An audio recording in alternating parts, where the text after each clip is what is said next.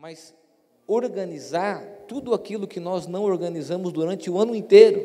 E por isso esse, sentimento de desordem, de desorganização, ele nos visita nesse período. A sensação de que a gente não vai dar conta da bagunça, a gente não vai conseguir colocar as coisas em dia, em ordem, colocar as coisas no seu devido lugar. Por isso, esse sentimento de estarmos no limite. Agora, essa é uma justificativa e eu quero também ampliar esse tema pensando o seguinte: por que, que todos os anos a gente chega com esse mesmo sentimento? Por que, que nesses últimos anos, principalmente, nós chegamos com essa mesma sensação de estarmos no limite? Todos nós aqui, se nós pudéssemos fazer um pedido, nós faríamos o seguinte: férias, descanso. A gente não vê a hora do ano acabar e nós estamos aí nessa reta final tentando organizar aquilo que está desorganizado. E nós estamos estudando o texto de Filipenses, capítulo 4, do versículo 4 ao versículo 9. Filipenses 4, do versículo 4 ao versículo 9. A gente tem aqui o apóstolo Paulo escrevendo a uma comunidade, a igreja de Filipenses,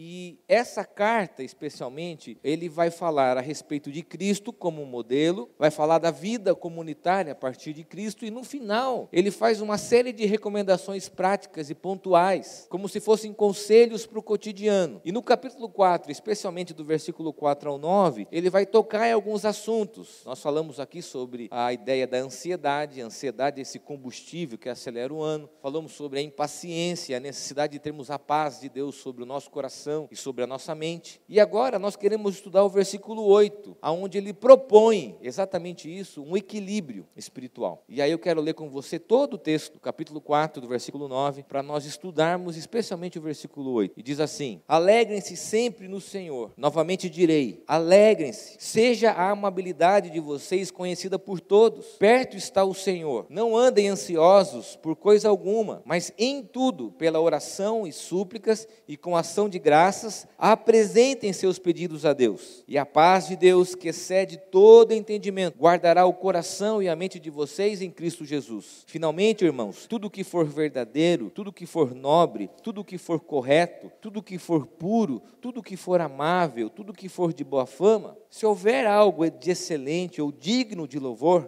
pensem nessas coisas. Ponham em prática tudo que vocês aprenderam, receberam, ouviram e viram em mim e o Deus da paz estará com vocês. No versículo 8, Paulo está considerando o modo de vida das pessoas, mas no aspecto da desordem. Se a gente parar para pensar, a gente vai perceber que o caos é fruto de uma desordem. Eu quero explicar muito bem nessa introdução aonde nós queremos chegar com o tema vivendo no limite do caos. Agora, esse caos, que é essa sensação que nós temos das coisas fora do lugar, é, desse sentimento de, de não conseguir fazer com que as coisas funcionem corretamente, olhar para os nossos relacionamentos, para o nosso casamento, para a nossa família e dizer: nossa, está um caos. Por onde que a gente começa? A gente corre para reorganizar a vida. Esse caos externo mostra uma desordem interna. E quando a gente fala sobre desordem interna, não é apenas uma falta de organização, preste bem atenção, mas é um reflexo da consequência das nossas escolhas e do modo em que nós vivemos. Vou dar um exemplo para você entender um pouquinho isso. Ah, na casa que eu moro, a gente tem um sótão. E esse sótão, ele é um escape para a nossa bagunça. Não sei se na sua casa é assim. Sempre tem um quartinho de bagunça. Aí, geralmente, as crianças, meus filhos estão crescendo, aqueles brinquedos que a gente não usa mais, piscina de bolinha, essas coisas todas que ganham da família, a gente coloca dentro de um saco de lixo preto, amarra e sobe para o sótão. E durante todo o ano a gente faz isso. A gente está lá nas coisas do dia a dia, ali sempre fala, põe isso, põe o sótão, põe a escada, joga no sótão. E aí, de repente, a gente precisa subir nesse sótão. Quando chega lá, você fala, meu Deus, o que, que é isso? É um planeta aqui. Né? Tem vida, tem pessoas, tem mais ou menos tipo o Story Story, ali tem personagens vivendo já naquele ambiente, né? Coisas que a gente vai aguardando, acumulando naquele sótão. E, e você percebe que há uma desordem ali, há um caos, mas ele não está à vista. A gente não consegue enxergar. As pessoas que vão na minha casa nem imaginam a bagunça que nós temos no sótão da nossa casa. Mas há uma desorganização, mesmo que não seja aparente, e as pessoas que vão até a nossa casa não vejam, existe um caos, uma desordem. A grande dificuldade é que muitas pessoas que têm esse quarto secreto, esse sótão da bagunça, acabam tirando esse limite reservado e a sua vida passa a ser desorganizada. Ela não mais se preocupa em ter um lugar de desordem, ela começa a ser desorganizada em tudo. Começa a haver um caos nos relacionamentos, começa a haver uma desordem que já não é mais uma desordem escondida, é um caos que as pessoas reconhecem e que a própria pessoa percebe isso. Agora, há uma coisa interessante, porque quando a gente olha para os textos bíblicos, o que a Bíblia apresenta em relação ao nosso caos e às nossas desordens da vida é o equilíbrio. A cura para a desordem dos nossos relacionamentos, para esse sentimento de caos que a gente tem, a Bíblia apresenta o equilíbrio. É exatamente isso que o apóstolo Paulo está propondo no versículo 8, dizendo que a vida espiritual, ela precisa ter um equilíbrio. Os comentaristas do texto sugerem que esse versículo 8 tem uma proposição de uma vida saudável, equilibrada. E quando a gente olha, por exemplo, para uma teoria comportamental, a gente vai perceber que muito da desordem humana, que é exteriorizada com esse caos, nasce no fato de que a gente não avalia as consequências da nossa vida e a maneira que nós vivemos. Vou ser muito prático com você. A gente começa um ano dizendo o seguinte: olha, eu quero fazer uma pós-graduação, quero estudar, eu quero trabalhar, trabalhar 10 horas, quero fazer isso, quero fazer aquilo, e a gente não avalia a consequência desses sentimentos. O quanto isso vai trazer desordem e caos para a nossa vida. Então a gente aceita aquilo como proposta de trabalho ou como uma mudança de cidade, nós não avaliamos o prejuízo que aquilo pode causar. A gente não pensa nisso. E aí nós vamos vivendo, a gente vai vivendo. Só que essa desordem, ela não começa com algo grande, ela começa com coisas pequenas. O sótão, ele não fica cheio do dia para a noite. Ele fica cheio quando a gente pega o primeiro saco e coloca lá. O primeiro brinquedo, a primeira sacola de roupa, e nós vamos colocando lá. E aí nós chegamos no mês de dezembro, ou no mês de novembro, como nós estamos, e a gente olha toda essa bagunça e fala: Meu Deus, como eu comecei isso? Como que a minha vida está tão desorganizada financeiramente? Como que eu cheguei nesse endividamento? Como que eu cheguei nesse ponto do meu relacionamento? Como que eu cheguei nessa desordem na minha família? Como? Nós não avaliamos lá no início do ano que muito dos nossos sentimentos, as nossas escolhas, nosso modo de vida foi se acumulando até gerar esse caos. Tem um programa que a gente tem na TV a cabo chamado Acumuladores. Já viu esse programa? A gente gosta muito de assistir lá em casa e é legal porque quando a gente assiste eu fico falando, amor, tá vendo? Tá vendo? Né? Tá vendo? E aí tem uma coisa interessante, que eles fazem um processo de despedida, a pessoa tem que se despedir das coisas. Né? E aí fazem aquela limpeza, a gente fica lá esperando um monte de propaganda em intervalo, né? para você chegar no final e ver a casa limpa. E no final, uma das orientações que a equipe de profissionais dá à pessoa é: não acumule o primeiro objeto. É, é dizer não para a primeira coisa que pode ser acumulada. E a gente não percebe isso. A gente começa o ano correndo, fazendo coisas, é, tendo atitudes, e a gente fala assim: não vai dar nada. Só que nós vamos acumulando, acumulando, acumulando. Chegamos agora no caos. No caos da irritação, da impaciência, no caos de tudo, e a gente quer esperar a ceia de Natal para pedir perdão para as pessoas que a gente feriu, a gente machucou, e chorar, e falar: desculpa, eu trabalhei muito, desculpa, eu não quis te ofender, desculpa. Por quê? Porque nós não pensamos na escolha dos nossos sentimentos, pensamentos enquanto busca. John Stott, comentando esse tema, aliás, ele tem um texto muito, muito interessante sobre a vida equilibrada. Ele diz o seguinte: devemos amar o equilíbrio tanto quanto o diabo o odeia e promovê-lo tão vigorosamente quanto ele deseja destruí-lo. A palavra diabo significa aquilo que separa, aquilo que rompe, aquilo que destrói. A palavra diabo é aquilo que tira o sentido das coisas. Interessante, porque quando você estuda essa palavra, a palavra símbolo é o antônimo, o contrário de diabolos. Símbolo é aquilo que une uma imagem a um significado. A palavra diabo é aquilo que rompe as coisas aquilo que gera caos. Então a gente olha para a nossa vida e vê esse caos diabólico, essa desordem diabólica, e a gente não consegue entender que o que Deus propõe para nós através de Cristo e o que Paulo está dizendo é uma vida de equilíbrio. E o que ele propõe nesse equilíbrio? Ele propõe alguns sentimentos e algumas buscas. E aqui eu quero explicar para você o que ele diz quando ele fala que nós devemos pensar sobre isso. Tem alguns aspectos interessantes. Primeiro, pensar sobre isso é buscar isso. é buscar na nossa vida esses princípios, é pensar nessas coisas enquanto objetivo. Segundo, é também identificar esses princípios nos nossos relacionamentos, principalmente nas pessoas que estão em torno de nós e naquilo que nós fazemos. Quais são esses princípios? São esses: verdade, nobreza, justiça, pureza, amabilidade e testemunho. No primeiro, ele diz: tudo o que for verdadeiro a verdade. Ao olharmos para a nossa conduta, para a maneira que nós vivemos e termos a reflexão de que se aquilo que nós fazemos é verdadeiro, muitos conflitos, muitos problemas que nós temos nas nossas casas, nos nossos relacionamentos, é porque nós não temos transparência e ninguém reconhece que tem um elefante na sala, um problema a ser tratado e discutido.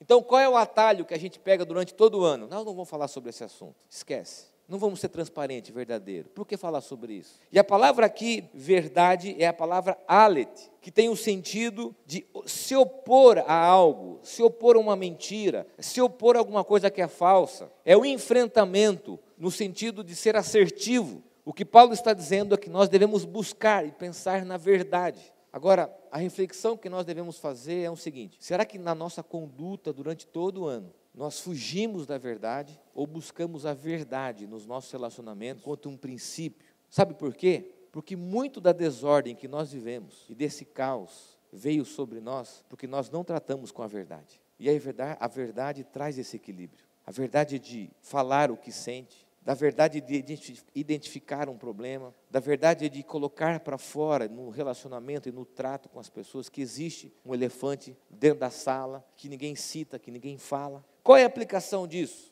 Quero fazer uma pergunta. Em nosso cotidiano, no nosso comportamento, nas nossas atitudes, nós buscamos a verdade ou nós somos influenciados por essa vida de aparência, onde nós não temos coragem de tratar das coisas com a verdade?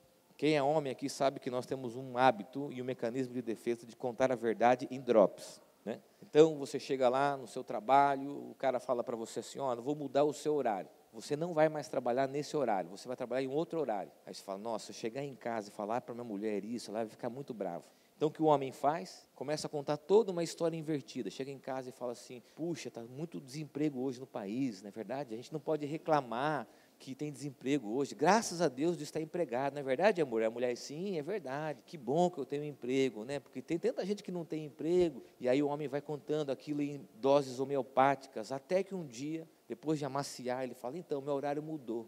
Mas esse processo não é um processo da verdade, é um processo de conciliar a fuga que nós temos dessa realidade e não tratar isso. E Paulo está dizendo que a verdade é um princípio que nós devemos buscar e estabelecer nas nossas relações, pensar nisso, que a verdade é um princípio a desenvolver uma vida equilibrada. Segunda coisa, a nobreza. E aí a gente olha para o texto e para a tradução, é a palavra semonos, que traz a ideia da integridade e da honestidade. A aplicação aqui é o seguinte: será que o nosso comportamento é coerente e honesto? É a coerência entre o nosso discurso e aquilo que nós fazemos. A gente precisa pensar: será que a gente pega atalhos para facilitar a nossa vida? Será que nós relativizamos os valores como a honestidade? A palavra nobre pode ser traduzida por honesto, honestidade. E nós vemos numa cultura latino-americana, cultura brasileira, de dar o jeitinho nas coisas, de pegar um atalho, de não tratarmos das coisas de forma íntegra. A gente não tem isso mais como um princípio de vida. Então a gente vai, por exemplo, na vida financeira, a gente vai deixando, a gente vai falando, vai assim distorcendo as coisas e não trata de forma honesta íntegra, de uma forma a pensar na nobreza daquilo, na coerência daquilo. A gente não pensa nisso. Eu sempre conto uma história do meu pai que eu levo comigo até hoje. Nós estávamos na praia e aí teve uma confusão na praia, ah, uma briga de família, né? Então você já imagina que praia que era, praia, né? Aqui mais da nossa região né, uma praia chique, e no meio das farofas lá, e aqueles frango assado, aquela discussão, houve uma briga de família, nós estávamos próximos, tentamos separar, e um homem estava alcoolizado, deixou cair dois reais, dois reais do seu bolso. E meu pai pegou aqueles dois reais. E aí, nós ficamos um período na praia, meu pai todos os dias ia para a praia e ficava lá olhando, tentando encontrar naquela multidão de pessoas o dono dos dois reais. A gente dava risada, falava, pai, não tem como, imagina, vai encontrar a pessoa, não, o dinheiro não é meu, papai, dois reais, e aquilo virou motivo de brincadeira em casa, e meu pai, ele ia para a praia com os dois reais no bolso, tentando encontrar aquele homem. E depois de vários e vários dias na praia, nós estávamos na balsa, atravessando para ir embora, a gente identificou a cidade já, né? Uh, e a gente chegou, na hora de desembarcar, meu pai identificou o homem, correu atrás do homem e foi lá e deu os dois reais para ele. O homem ficou meio sem sentido, assim, imaginava, pô, cara, dois reais, ele nem lembrava do que tinha acontecido direito. Né? Meu pai devolveu para ele e aí entrou no carro. E, uma das discussões no carro era o seguinte: por que que fez isso? Ele falou assim, porque eu sempre ia saber que esses dois reais não era meu. E isso é um princípio de honestidade que nós devemos trazer para a nossa vida de que aquele que é íntegro sabe o valor daquilo que se faz. O honesto não é aquilo que se preocupa com o que o outro julga, mas com aquilo que ele faz. E a gente olha para o nosso ano e a gente percebe que a gente não foi honesto. E aí a gente chega agora, nesse período, a gente quer resolver o caos e a desordem sem o princípio da honestidade. Paulo avança, ele diz assim: tudo o que for correto, e a palavra aqui é a palavra de Caios, tem a ver comigo, de Caios, que é a palavra justo buscar a justiça. Mas tem algo interessante: é, essa justiça não é uma justiça que me beneficia. Quando Paulo fala que nós devemos buscar a justiça, não é uma justiça para mim. Quem tem filho sabe que uma das coisas que a gente mais ouve é: isso não é justo. Né? Isso não é justo, e sempre tem que mediar as coisas. Não é uma justiça que me serve, é uma justiça que me faz olhar para o outro e identificar as pessoas que são injustiçadas. E isso vem na contramão de uma sociedade que quer ser servida. E Paulo está dizendo o seguinte: vocês devem pensar naquilo que é de Caios, justo ao outro. Quando você sai hoje, você vai em qualquer lugar, você vê as pessoas discutindo porque não chegou o lanche dela na hora, porque alguém furou a fila. Nós vivemos naquilo que o Pondé diz, numa sociedade de direitos, que todo mundo identifica aquilo que ele quer e aquilo que ele precisa, mas nós temos uma dificuldade de identificar a injustiça em relação ao outro. E Paulo está dizendo isso. Vocês devem pensar, buscar tudo aquilo que for correto Será que nós nos identificamos com isso, nos sensibilizamos com isso? Ou nós queremos só salvar o nosso? Só pensar nas nossas coisas? Só pensar naquilo que me beneficia e não naquilo que é justo em relação ao outro? Paulo continua: tudo o que for puro, e a palavra aqui é a palavra agnos, descreve o que é moralmente puro e livre de manchas. E aí a gente olha e nós, muitas vezes, nosso espírito religioso, nossa mente religiosa identifica como impureza só questões sexuais. A igreja identificou uma lista de pecados e ela acha que só esses pecados são imorais. Mas não. A palavra aqui, Ragnos, diz respeito àquilo que mancha o caráter, que deforma a personalidade. E aqui eu quero fazer algumas perguntas. Será que é a maneira que nós temos vivido tem nos proporcionado nutrirmos sentimentos como apatia, indiferença, ira, ódio, perversidade. Nós vivemos hoje numa sociedade perversa. A gente cultua o ódio, a gente se alegra com o sofrimento do outro. Isso é perversidade. Sabe o que é perversidade? O sofrimento do outro me dar prazer. Então, se você está num ambiente de trabalho, você fala assim: ah, melhor que o outro sofra do que eu. Nós estamos num ambiente tão competitivo que a gente perdeu a sensibilidade humana, a sensibilidade humana com a dor do outro. Sarcasmo, criticismo, a acidez. Você percebe que hoje as pessoas estão ácidas, preconceituosas e tantos outros sentimentos ruins que ferem o nosso caráter e o nosso coração. Então a gente chega agora, nesse período do ano, no limite, com o coração manchado, com o coração marcado, e não gerando aquilo que Paulo diz, agnos, santidade, pureza coração limpo, a vida íntegra, o caráter limpo, a personalidade limpa, não mais manchada. E ele avança para um princípio chamado amabilidade. E é interessante porque ele cita essa palavra duas vezes, dizendo que a nossa amabilidade deve ser conhecida, e ele diz que nós devemos pensar em tudo o que for amável. A expressão aqui, amabilidade, é prosfilés. Quando você estuda essa palavra, tem uma coisa interessante. Não é só ser uma pessoa boazinha, amável. A palavra diz respeito à compreensão do outro a respeito do seu sentimento. Vou explicar. Os seus filhos sentem-se amados por você? A sua esposa sente-se amada por você? O seu marido sente-se amado por você? Porque isso é amabilidade.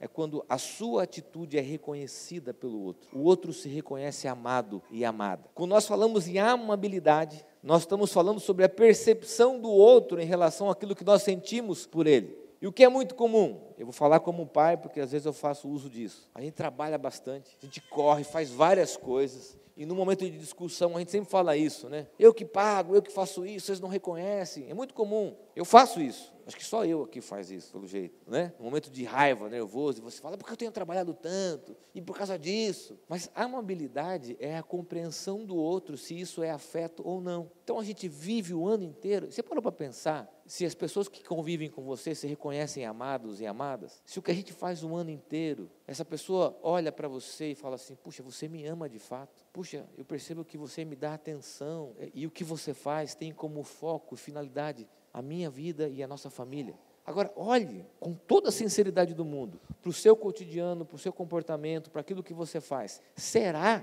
que as pessoas que estão à sua volta reconhecem isso como uma amabilidade, como uma demonstração de amor? Será que elas se reconhecem, sentem-se amadas e amados? Porque isso deveria ser uma preocupação para nós. Tanto que no meio do caos e da desordem, uma das coisas que nós mais usamos é o quê? Você não me ama, você não me valoriza, você não me reconhece, você não enxerga aquilo que eu faço. Por quê? Porque nós não nutrimos o princípio da amabilidade como busca, e nem muito menos nos procuramos ou procuramos identificar pessoas assim. E aí Paulo avança para o último item, que é o item do testemunho. Ele fala sobre boa fama, tudo o que for de boa fama. E aí eu fiquei pensando o seguinte: é muito complicado você pensar em tudo que te dá boa fama, não é verdade? Porque você corre o risco de se preocupar com o que o outro pensa sobre você. Você corre o risco de ficar refém da opinião dos outros. E eu comecei a mergulhar no texto e pensar o que de fato Paulo queria dizer. O que Paulo quer dizer nesse texto aqui é que nós devemos nos preocupar com o fato de que as pessoas olham para o nosso comportamento e elas identificam no nosso comportamento uma maneira de influenciá-las, tanto positivamente quanto negativamente. O que Paulo está dizendo é que tudo o que for de boa fama gera um impacto nas pessoas que nós amamos. O nosso comportamento, a maneira que nós vivemos, isso impacta as pessoas. Isso influencia as pessoas que estão à nossa volta. Eu disse aqui na semana passada que a gente estava num ambiente social com outras pessoas. Eu tenho os meus filhos, eu sei que eles aprendem comigo no dia a dia. E aí uma das crianças pequenas virou assim, disse: "Inferno! Que inferno!" E aí você pensa, qual é a percepção de uma criança a respeito do inferno? Aonde ela ouviu, onde ela absorveu isso como uma palavra, uma expressão para a realidade? A gente não avalia que a maneira que nós vivemos, o nosso comportamento, influencia as pessoas que nós amamos. E aí nós chegamos no final de um ano, irritado, cansado, impaciente, esgotado, com sono, com fome, com dívida, para fazer novas dívidas, com tudo isso nesse caos, nessa desordem, nessa bagunça, e a gente não sabe aonde errou. Nós erramos porque nós não buscamos uma vida equilibrada que pensa e que busca nesses princípios. Verdade? E aqui eu quero fazer uma pergunta: o que você faz? O que você escolhe fazer é verdade? Você faz a opção pela verdade na sua vida, nos seus relacionamentos. Você busca conviver com pessoas verdadeiras. A sua vida é uma vida aparente. Porque, deixa eu ser sincero para você, dá um trabalho ter uma vida aparente. Desgasta tanto a gente ter uma vida aparente. Paulo diz: busque a verdade. Paulo diz: busque a nobreza, a integridade. Ser íntegro, não se corrompa, não se venda. Seja honesto. Busque isso como um princípio da sua vida para influenciar as pessoas que estão à sua volta. Não pegue atalhos, não dê o jeitinho brasileiro, porque um dia a conta vem. Terceiro, justiça. Se preocupe com aquilo que os outros precisam, com a necessidade das pessoas, não com aquilo que você identifica como sendo justo para você. Busque a pureza, não nutra no seu coração tudo o que é ruim pela maneira que você vive.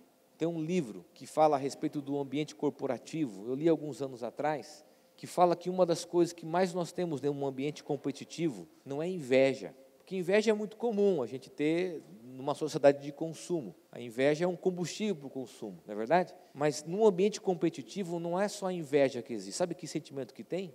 O ódio. Você chega assim, eu odeio esse meu chefe, eu odeio esse meu coordenador, eu odeio. Você desenvolve o pior dos sentimentos porque você não escolheu naquilo que é positivo pensar enquanto vida e enquanto equilíbrio. E Paulo diz: a amabilidade, a preocupação com que os outros se reconheçam amados, amadas, valorizados, valorizadas. O que você faz, as pessoas reconhecem assim. E último, testemunho, influência sobre as pessoas que estão à nossa volta. E eu quero terminar na expressão de Paulo dizendo: se houver algo de excelente ou digno de louvor, pensem nessas coisas. E agora, olhe para mim aqui, eu quero concluir dizendo o seguinte: nós não devemos ignorar que os nossos pensamentos determinam nossa compreensão sobre a realidade. O que Paulo está dizendo que influenciados pelo Espírito Santo, o apóstolo chama a nossa atenção para um hábito de vida saudável, uma disciplina de relevância espiritual. Sabe qual é? Olhe para mim aqui: escolher os nossos pensamentos. Nós começamos falando sobre desordem, sobre caos, que mostra uma desordem interior, e o que Paulo aponta a partir de Cristo é uma vida saudável, equilibrada, a partir daquilo que nós pensamos. E o conceito que Paulo usa a respeito de pensar aqui é o mesmo de Romanos capítulo 12, versículo 2. Não vivam como vivem as pessoas desse mundo, mas deixe que Deus os transforme por meio de uma completa mudança na mente de vocês. Daqui aproximadamente 40 dias, nós vamos começar um ano novo. E aí nós vamos ver nas redes sociais, nos programas de televisão, colocando para a gente o sucesso, a realização de sonhos, metas, objetivos. Mas o que a Bíblia nos apresenta enquanto princípio são esses. Pode voltar lá para a gente, Rebeca? Verdade, nobreza, justiça, pureza, amabilidade e testemunho. Para que a gente não chegue aqui no próximo ano no caos e na desordem. Sabe o que acontece todas as férias de janeiro? A Aline, de forma impiedosa, diz: precisamos fazer uma faxina no sótão. E ela fica lá embaixo e eu fico lá em cima. Ela fica lá embaixo mandando. Pega isso, puxa isso, tira isso. E a gente tira todo aquele caos, toda aquela desordem, aquele saco preto, parece seriado do Dexter. Quem assistiu Dexter sabe disso. Você tira aquilo lá tudo e você fala: Meu Deus, como eu estou guardando isso?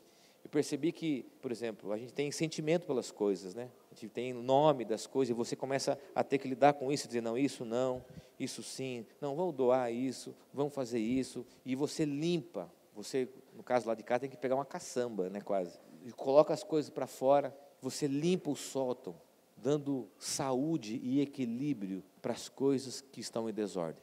Então eu quero terminar essa mensagem convidando você a pensar nesse caos. O caos é uma desordem interna. E a Bíblia apresenta o equilíbrio, a vida espiritual saudável, baseada nesses princípios, para que a gente enfrente as coisas que virão. Eu poderia dizer para você que vai dar tempo de você fazer uma faxina, talvez não dê tempo, mas comece pela verdade.